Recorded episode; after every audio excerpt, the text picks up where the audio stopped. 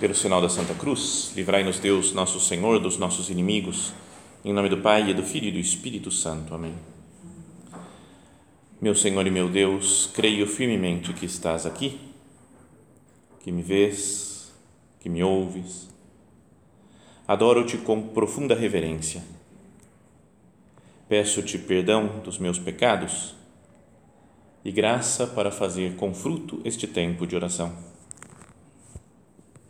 minha Mãe Imaculada, São José, meu Pai e Senhor, meu anjo da guarda, intercedei por mim.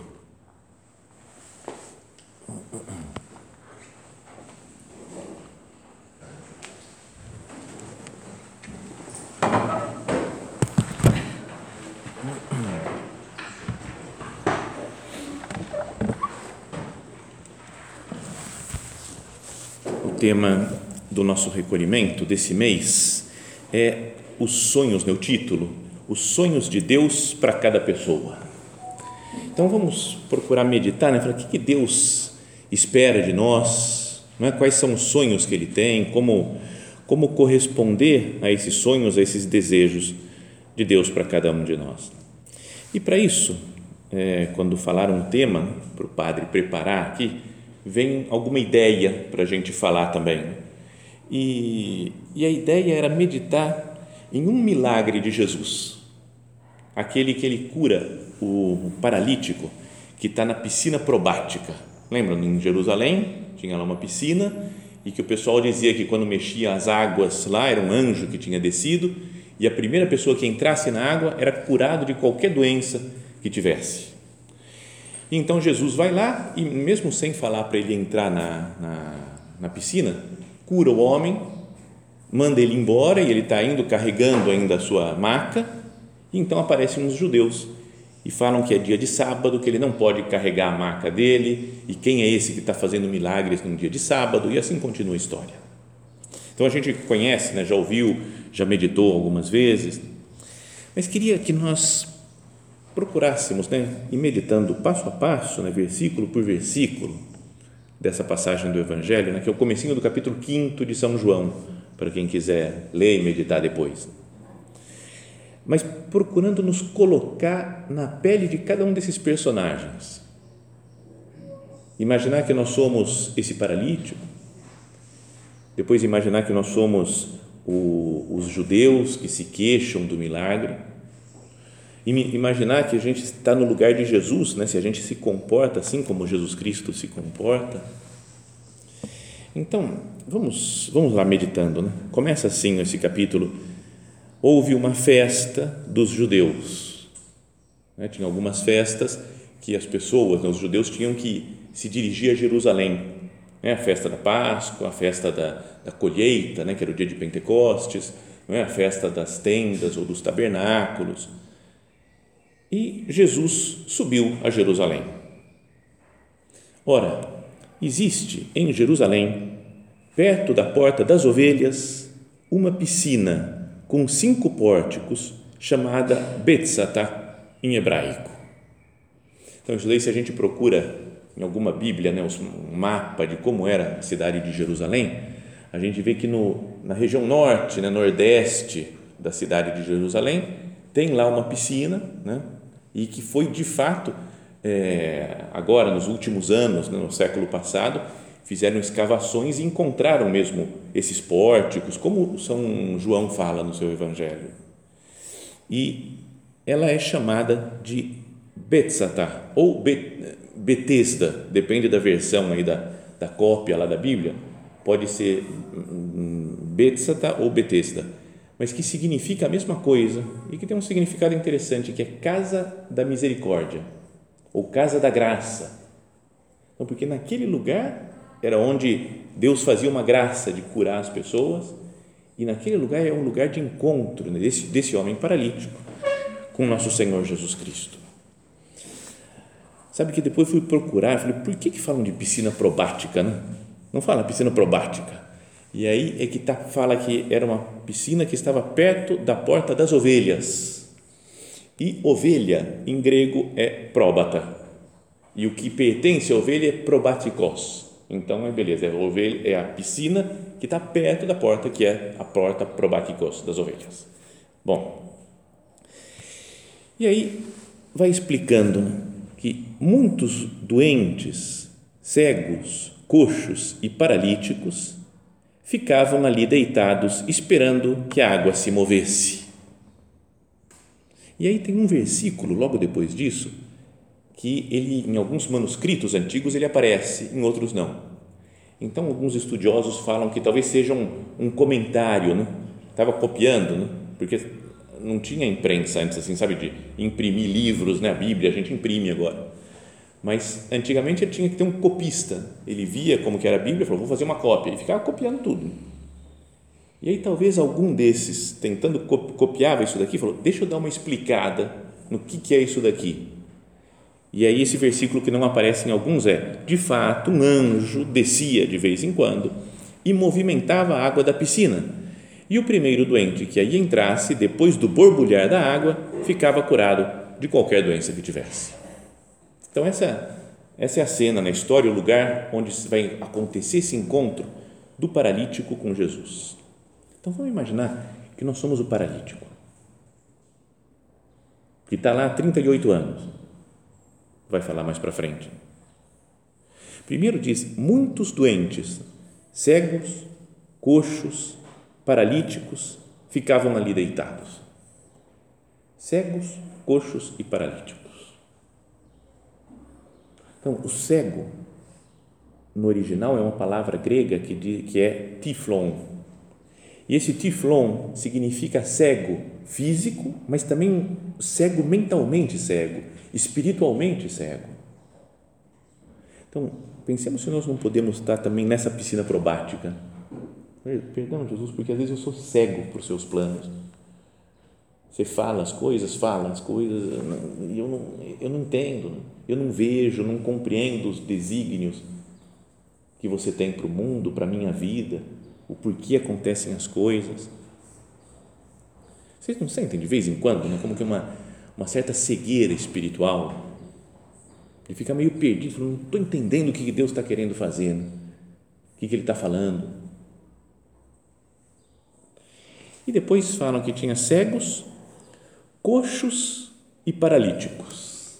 E a verdade é que eu sempre pensei a vida inteira que essas duas palavras eram sinônimos. Não sei se vocês sabem qual é a diferença de coxo e paralítico. Eu ah, deve ser tudo a mesma coisa, né? É a gente que não anda, né? a gente tem problema físico, coxo, paralítico, né? mas daí fui procurar no dicionário e coxo é quem não tem um membro, não tem uma perna, não tem um braço, e paralítico é quem tem os membros, a perna, o braço, mas não consegue funcionar. No original, lá a palavra significa seco. Lembra como aquele homem que tinha a mão seca? Tinha a mão, mas estava encolhida, né, sem os, atrofiada. Então, quem tem os, os, os membros, mas são atrofiados e não consegue utilizar uma perna, um braço, então é chamado de paralítico. E o coxo é quem não tem isso. Então, parece que não tem nada a ver essa explicação médica né, ou semântica dessas palavras. Mas se a gente usa no sentido espiritual, como falávamos dos cegos, aí tem, tem muito a ver conosco. Não é? O coxo é quem não tem um membro. Tem coisa que nós não temos e deveríamos ter na nossa vida espiritual. Uma virtude, alguns conhecimentos de doutrina, será que eu não me sinto meio coxo de vez em quando?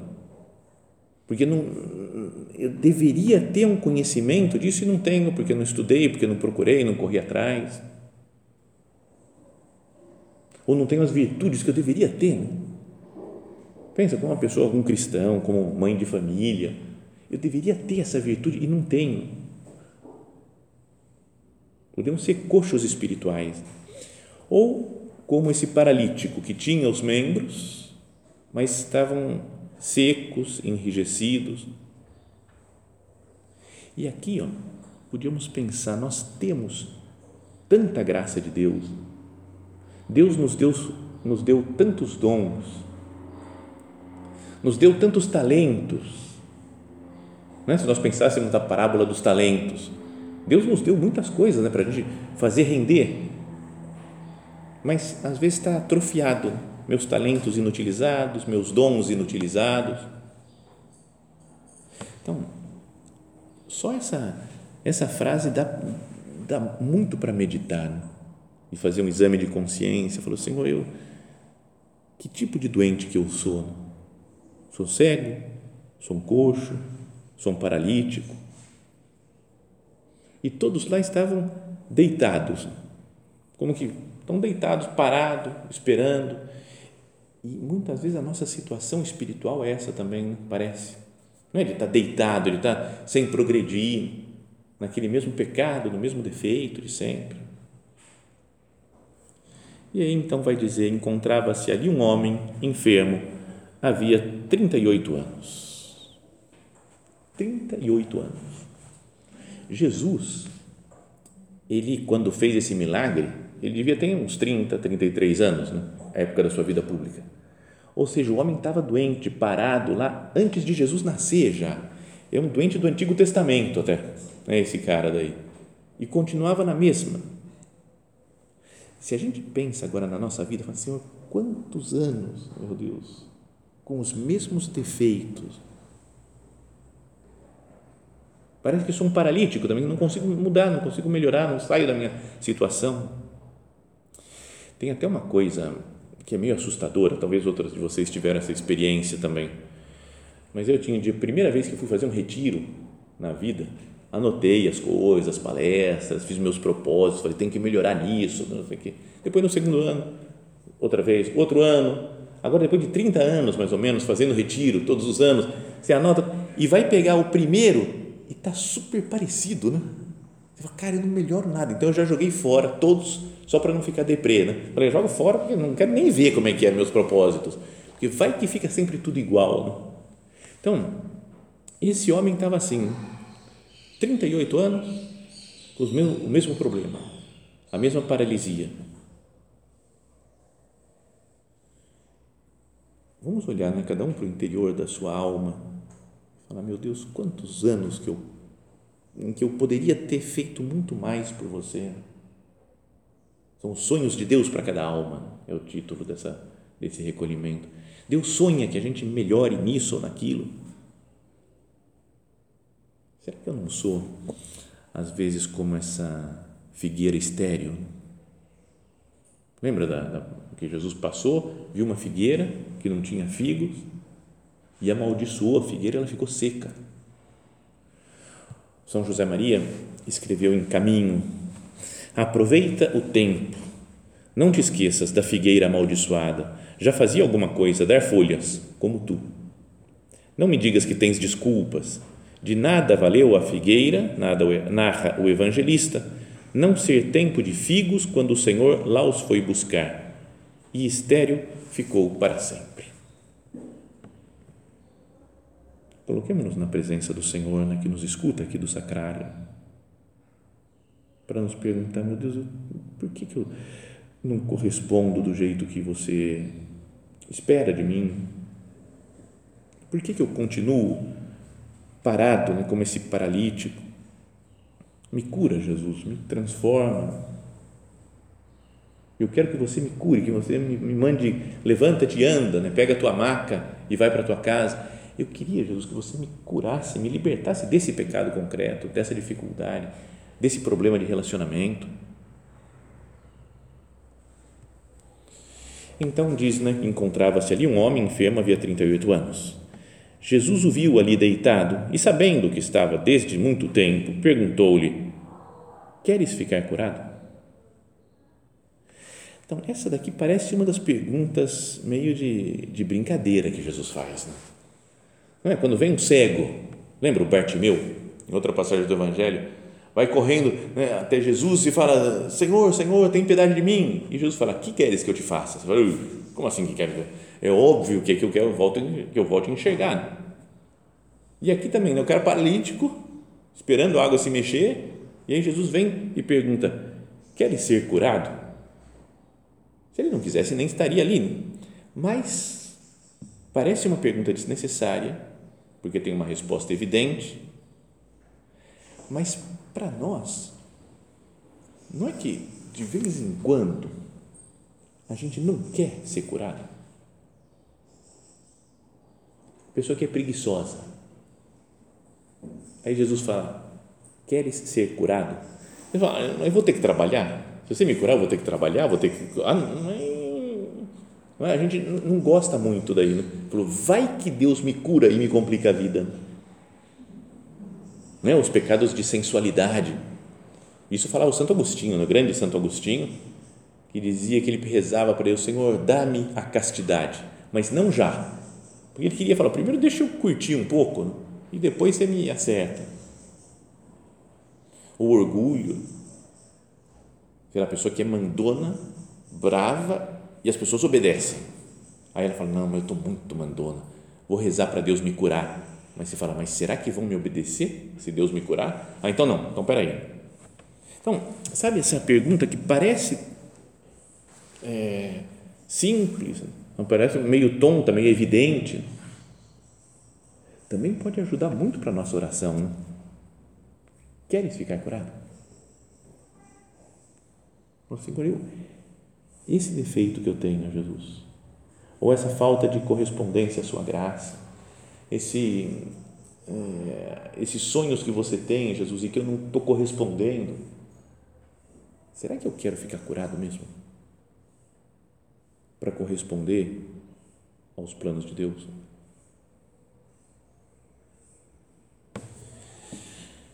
E a resposta do paralítico, que nós podemos pensar que somos nós, não é uma resposta direta, uma resposta legal, assim, de, de gente de gente boa que quer que fala, eu quero Jesus, por favor, a coisa que eu mais quero é ficar curado, não aguento mais ser paralítico que seria, acho que a resposta natural. Mas Jesus perguntou-lhe: Queres ficar curado? O enfermo respondeu: Senhor, não tenho ninguém que me leve à piscina quando a água se movimenta. Quando estou chegando, outro entra na minha frente. Então, ele que poderia ter pedido para Jesus, é, para, para ser curado, só reclama. Jesus está pronto para fazer um milagre Olha, se quer ser curado, ah, mas também não é assim, né? porque não tem ninguém que me ajuda, tanta gente aqui, mas ninguém me dá uma mão para. Aí depois tem esses caras egoístas que vão tudo na frente antes e pulam na piscina antes de mim. Então eu estou 38 anos tentando entrar nessa água, mas ninguém deixa porque o pessoal está esperto. Então, será que a gente também não faz isso? É que eu, quando eu começo a meditar nesse, nesse paralítico, me dá até medo, eu quase paro de meditar, né? porque eu falo, não, tá, tá, tá me atacando muito, parece. Né? Porque a gente também, né, fala, por que, que você tem esse pecado? Não, é que também não tem ninguém que me ajuda nessa casa. Eu só, sozinho tenho que fazer tudo. Assim não dá, né? não vence. Trabalhar, fazer as coisas. Ou reclamo dos outros que passam na frente. Se Deus me aparecesse agora aqui, ou me perguntasse, Jesus do Sacrário, você quer viver muito bem a caridade com todo mundo? Eu falo, ah, tá bom, mas o pessoal tem que colaborar, né? Sabe, Jesus perguntou para mim se eu quero viver a caridade. E a gente põe a culpa nos outros. Né? Eu só não sou caridoso e santo porque o pessoal não colabora. Não, o pessoal fala coisa errada e pega no pé e, e, trata mal e responde atravessado. Assim não dá. Quase como se o, o milagre tinha que ser feito não nele, no paralítico, mas nos outros. Né? Fala, Jesus, se você curar todos esses outros caras aqui, ó, eles vão me deixar livre para eu cuidar da minha vida. Então, Senhor, perdão pelas vezes que eu, que eu dou uma resposta como esse homem paralítico. Ninguém colabora, são os folgados os outros, são todos egoístas não é que de vez em quando a gente generaliza tudo assim, né? porque está bravo, está chateado, está cansado com alguma coisa e a gente ataca os outros.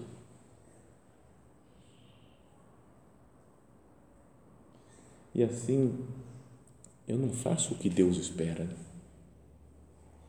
Os sonhos de Deus para comigo não se realizam porque eu me perco pensando mal dos outros, falando mal dos outros. Né? Quanta energia a gente perde julgando outras pessoas. Mas vocês não sentem isso, né? De, como a gente fica, fica bravo com uma situação, irritado com outra pessoa, e depois fico pensando como vou resolver, eu vou falar isso, eu vou explicar assim, eu vou descontar nessa coisa. E é tanta energia que vai embora, que a gente se perde.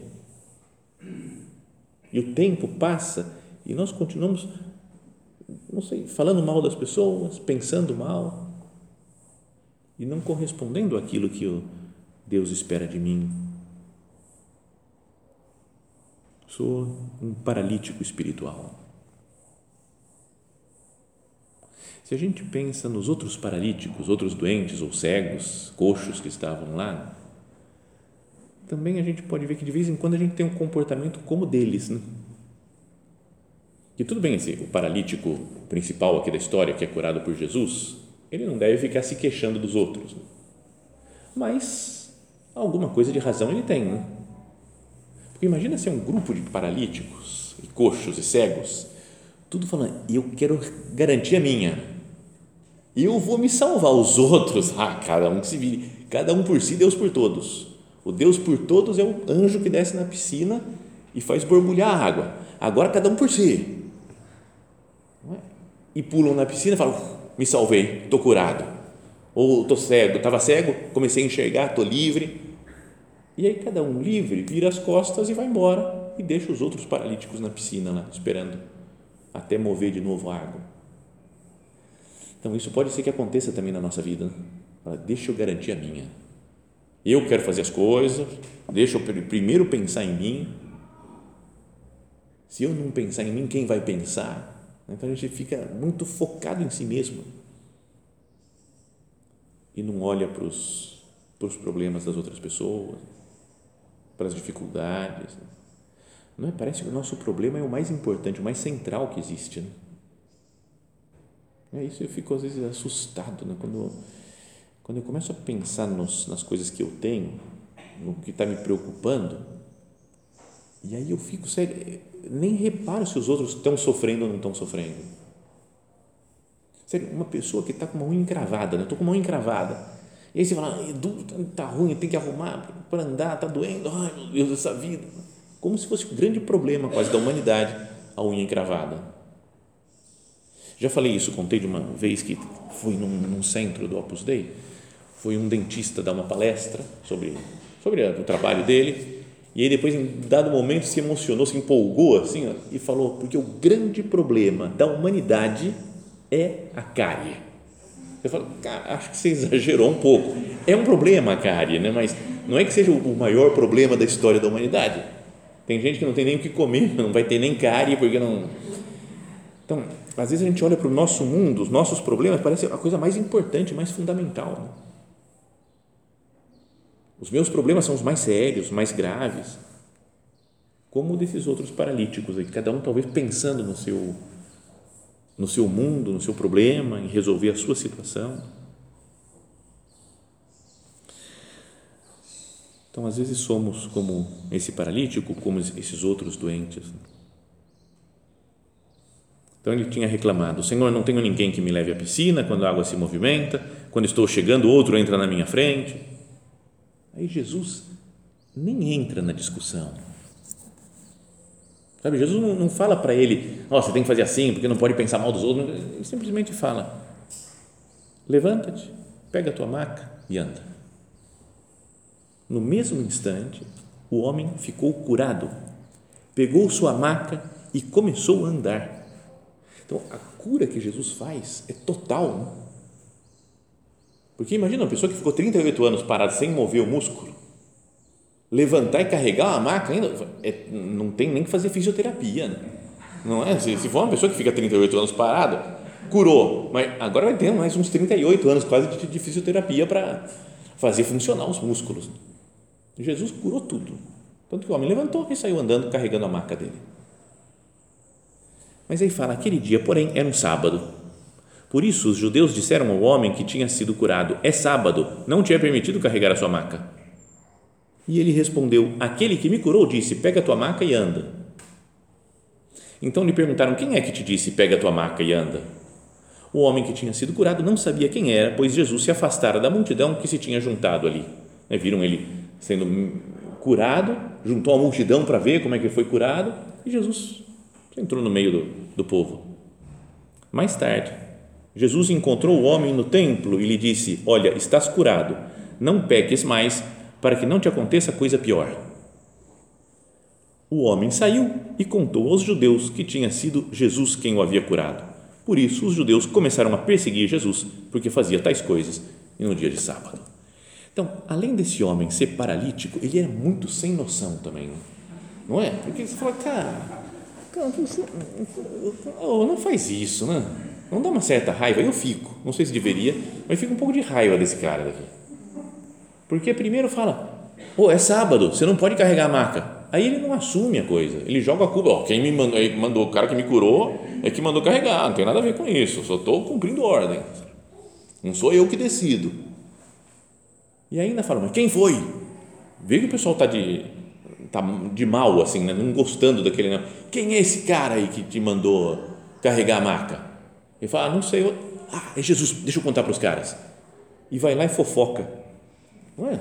Entrega a Jesus, talvez achando que estava fazendo uma coisa boa, né? Estou falando de Jesus para os outros, estou eh, respeitando o poder aqui do meu povo, né? dos judeus. Mas não é sem noção, cara. Não é? E às vezes também a gente é assim, a gente é paralítico e sem noção. Triste a situação desse homem aqui. E espiritualmente, perdão, Jesus, pelas vezes que eu faço isso, que eu, eu sou paralítico, eu sou miserável, e depois tenho pouca noção de, de ver se eu consigo fazer alguma coisa boa, que é Sua graça. Mas se eu, que eu, quando, todas as vezes que, eu, que eu, eu critico os outros, fico julgando as outras pessoas, e não sei que as coisas boas, Jesus, que tem em mim são, são obra sua Então, queria que nós pensássemos nisso, né? nessa, nessa primeira meditação do recolhimento. Daqui a pouco vamos ter às dez e meia, tem a, a segunda meditação, né? tem uma meia hora de, de intervalo para que cada um medite, converse com o Senhor sobre isso, procure entrar nessa cena do Evangelho e depois a gente continua meditando sobre ela.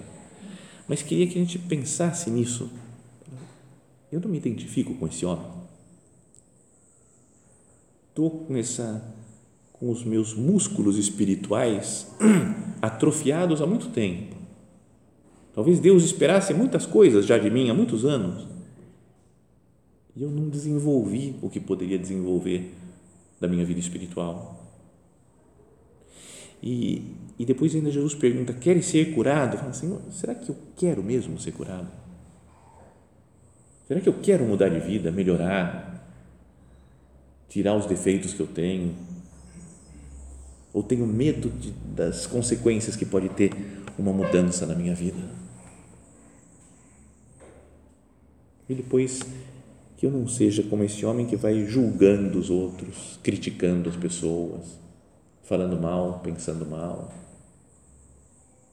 Que eu olhe para a minha situação, Senhor, eu sou um miserável, eu sou um paralítico que precisa da sua cura, que precisa da sua graça para ser transformado para carregar minha maca e andar e caminhar outra vez na vida espiritual. Então vamos nos colocar né, na, na presença do Senhor, pedindo que Ele faça esse milagre em nós também, para que nós correspondamos, né, sejamos fiéis a esses sonhos que Deus tem para cada um de nós.